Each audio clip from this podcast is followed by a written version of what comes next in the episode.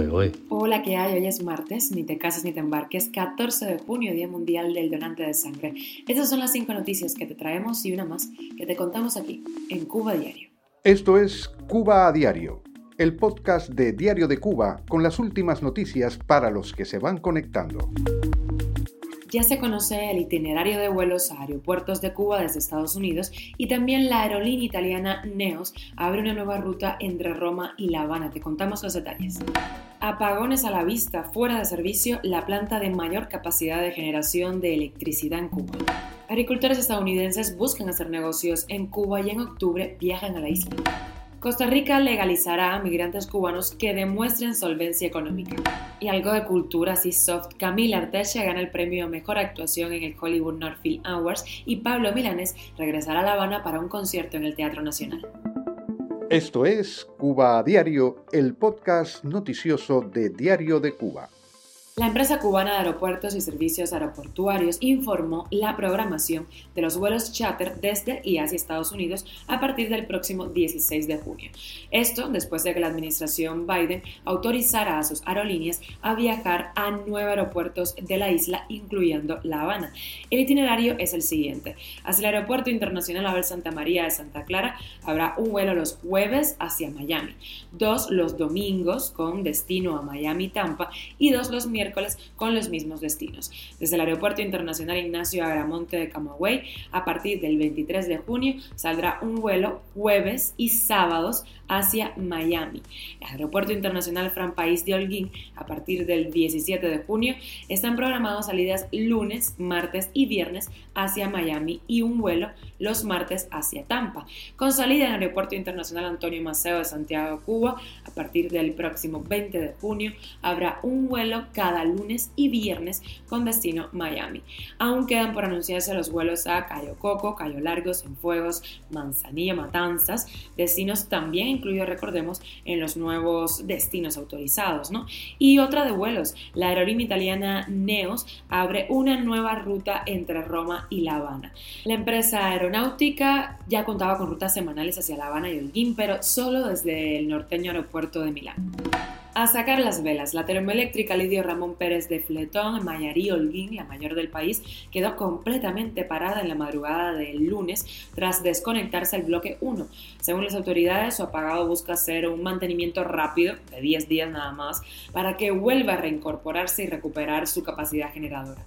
El otro bloque, con el que cuenta la planta, la unidad 2, está en mantenimiento desde hace tres meses, con un pronóstico de incorporación en el mes de julio. Así lo explicó un funcionario de la estatal Unión Eléctrica en el programa televisivo Buenos Días.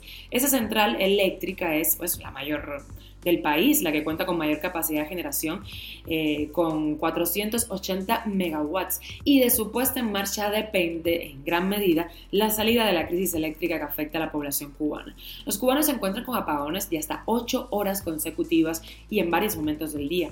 Un técnico de mantenimiento, que no quiso revelar su nombre, contó que la situación está muy mal y que el ambiente en la central está muy politizado. Dice que está lleno de cuadros que dan charlas políticas sobre el trabajo duro por la revolución Cubana. Cuba a diario. Y una de negocios. Empresarios estadounidenses del sector agrícola viajarán a Cuba en octubre para explorar oportunidades de exportación en la isla. Eso según lo informa el medio estadounidense National Fisherman. Este viaje se produce luego de que productores y pesquerías del estado de Maine visitaran Cuba en mayo, invitados por el Ministerio de Agricultura del país.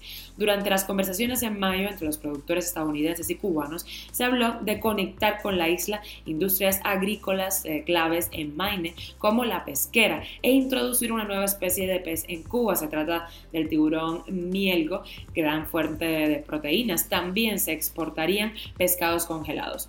Durante el encuentro se presentaron semillas de verduras y de papas a los funcionarios del Ministerio de Agricultura del país para ayudar a Cuba a desarrollar un sistema agrícola más autosuficiente. Se propuso además proveer a la isla de manzanas de Maine. El próximo 8 de octubre, en del desabastecimiento que sufre la isla, se produce la próxima visita de estos agricultores a Cuba y estaremos muy pendientes de ese encuentro.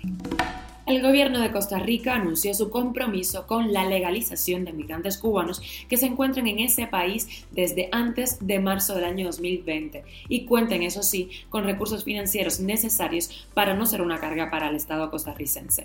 El compromiso se extiende con los mismos requisitos a los migrantes de Venezuela y Nicaragua. Esa medida nace de un documento sobre migración firmado durante la Cumbre de las Américas, desarrollada en Los Ángeles, Estados Unidos, la pasada semana. Cuba a diario relajamos un poco, dos culturales. La actriz cubana Camila Arteche ganó uno de los premios a mejor actuación que otorga el Hollywood North Film Awards por el corto Boxeadora, escrito y dirigido por Aldren Romero en el año 2019. Y el cantautor cubano Pablo Milanés regresará a los escenarios en Cuba tras más de dos años de ausencia, con un concierto el próximo 21 de junio en la sala Avellaneda del Teatro Nacional de La Habana. El compositor de más de 400 canciones y medio centenar de discos en su trayectoria de seis décadas anunció la presentación este lunes ayer en sus redes sociales como parte de la gira Días de Luz, con la que actualmente recorre teatros de España, en donde reside desde hace varios años. Y llegamos a las extras. Amelia Calzadilla, la madre que ha revolucionado las redes con sus denuncias, anunció ayer que tras la reunión de dos horas que mantuvo con las autoridades del cerro, ya está en su casa y está bien. Estaremos pendientes de ella. Y la misión Gaia de la Agencia Espacial Europea descubre estrellas desconocidas hasta el momento. Esto al trazar el mapa más preciso de nuestra galaxia. Y esta noche tenemos Superluna de Fresa, la última luna de la primavera que se verá más grande y brillante porque estará más cerca de la Tierra. Esto es Cuba a Diario, el podcast noticioso de Diario de Cuba, dirigido por Wendy Lascano y producido por Raiza Fernández. Gracias por acompañarnos y meternos en sus casas, hacernos parte de tu rutina, en las buenas y no tan buenas. Recuerda que estamos contigo de lunes a viernes, seis y media de la mañana en La Habana, muy tempranito, y por Europa a las dos y media del mediodía. Nos puedes encontrar en Spotify, Apple Podcast y Google Podcast también SoundCloud y síguenos en nuestras redes sociales. Yo soy Wendy Lascano y te mando un beso enorme.